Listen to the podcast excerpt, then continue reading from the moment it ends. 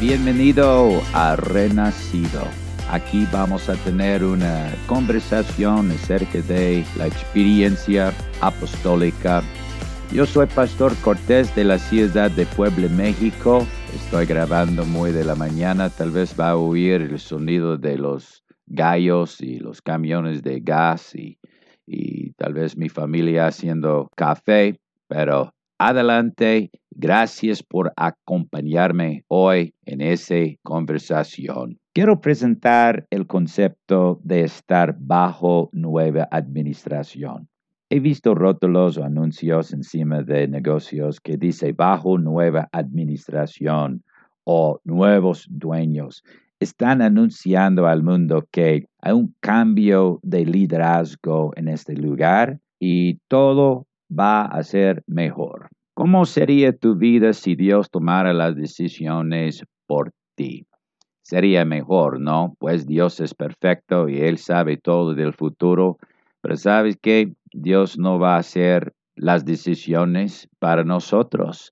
Él nos dio su palabra y Él no va a tener robot en su reino. Tenemos que decidir caminar con Dios tenemos que voluntariamente obedecer la palabra de Dios. Ah, anoche fuimos con una familia a un taquería. En la pantalla ya había el famoso Vicente Fernández cantando su, canto a mi manera. Y ah, es muy llamativo ese, ese canto. Es, dice, puedo seguir hasta el final a mi manera. Pero el mensaje en verdad no es completamente bueno. Uno puede vivir a su manera, pero eh, en la práctica, en la vida ah, que vivimos nosotros, hacer cosas a nuestra manera puede meternos en problemas muy grandes. ¿Y ah, cuántos años ha estado viviendo su vida a su manera. Hay un verso en Proverbios que dice, hay camino que al hombre le parece derecho, pero su fin es camino de muerte.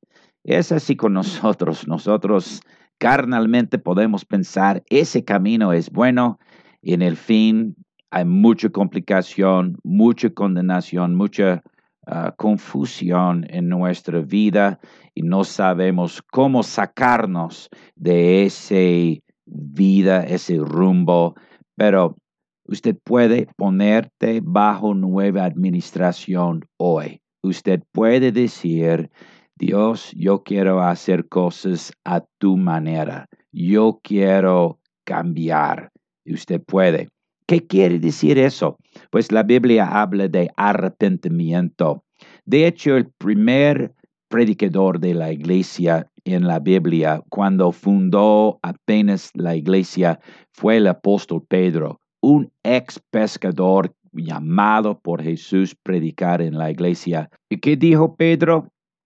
Pedro les dijo, arrepentíos y bautícese cada uno de vosotros en el nombre de Jesucristo para perdón de los pecados y recibiréis el don del Espíritu Santo. Él dijo eso en un día especial cuando Dios había derramado por la primera vez su espíritu sobre personas y había mucha confusión en ese día, dudas. ¿Qué quiere decir eso? Estaba diciendo la gente. Y Pedro predicó a ellos y él dijo, mire, ustedes han crucificado su Mesías, su, su Cristo y su Salvador. Ah, y dice que se compungieron de corazón y ellos dijeron, varones hermanos, ¿qué haremos? Y en ese momento Pedro dijo, arrepiéntete.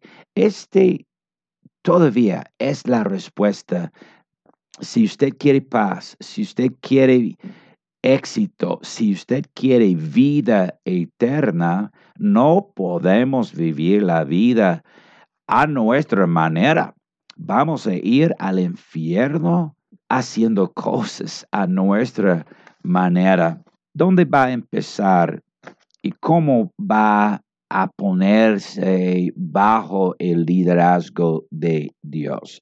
Pues el primer paso, amigo, amiga, es fe. Hay que tener fe. La Biblia dice, sin fe es imposible agradar a Dios porque es necesario que el que se acerca a Dios cree que Él existe y que recompensa a los que lo buscan. ¿Qué quiere decir eso? Pues no tiene que tener fe para mover montañas o sanar a, los enfermos, solamente fe que Dios existe y que vale la pena buscar a Dios. Ok, entonces eh, dices tú, ok, yo tengo fe y yo creo, yo creo que eh, tú tienes fe y puedes proceder al paso dos. Y este es arrepentimiento y Número tres, bautismo en el nombre de Jesucristo. Pues quizás debo explicar más acerca de arrepentimiento. Es un cambio de dirección. Es decir, ya no quiero vivir la vida deshonestamente, ya no quiero ser ah, mentiroso, no quiero ser una persona de inmoralidad, yo quiero ser santo. Y ese cambio se llama arrepentimiento, pero también hay bautismo en el nombre de Jesús. Ah, bautismo, según la Biblia, es por inmersión en agua y en la Biblia siempre dijeron en el nombre de Jesús o en el nombre del Señor Jesús. Y nosotros en la Iglesia Apostólica, nosotros enfatizamos la importancia del nombre de Jesús. Hay poder en el nombre de Jesús. Dios tiene muchos títulos. Sabemos que Él es Padre, Él es Hijo, Él es Espíritu Santo, Él es Alfa y Omega, principio, el fin, el Todopoderoso, pero sabes que su nombre es Jesús. Hechos 4:12 dice, porque ningún otro hay salvación, porque no hay otro nombre bajo el cielo dado a los hombres en que podamos ser salvos. Es el nombre de Jesús. Entonces tienes que bautizarse en el nombre de Jesús. Y tenemos, según Pedro, la promesa del Espíritu Santo. Es una transformación de su vida. Tal vez puede aceptar un reto hoy el reto de hacer cosas no a su manera, pero a la manera que Dios quiere por un año. Y después de un año usted puede evaluar toda su vida, checar cómo está su matrimonio, el espíritu de su hogar, eh, la actitud de sus niños. Usted va a encontrar que bajo el liderazgo de Dios su vida es mejor. Tal vez usted no sabe cómo va a empezar eso y yo puedo ayudar a usted en eso. Yo tengo un correo electrónico que puede comunicar conmigo. Es renacido mx proton.me. Es renacido mx proton.me. Y háblame o llámame Estoy aquí para ayudar. Antes de terminar el programa hoy, quiero orar y pedir el apoyo de Dios en la vida de cada uno de nosotros. Ore conmigo. Señor Jesús, tú conoces las almas que han escuchado el mensaje hoy. Tú sabes la condición de su vida, de su hogar. Tú eres nuestra salvación. Oro, Señor, para que conduzcas y guíes a cada alma a la mesa del Rey. Que cada una de ellas encuentre las riquezas en la casa de Dios. Llénalos con tu espíritu. Muéstrales la verdad. Revele el poder de tu nombre. En el nombre de Jesús, todos digan amén. Gracias por acompañarme hoy en este nuevo esfuerzo del programa Renacido. Si quiere más información acerca de la iglesia o un estudio bíblico, llámame a 22 25 43 30 35.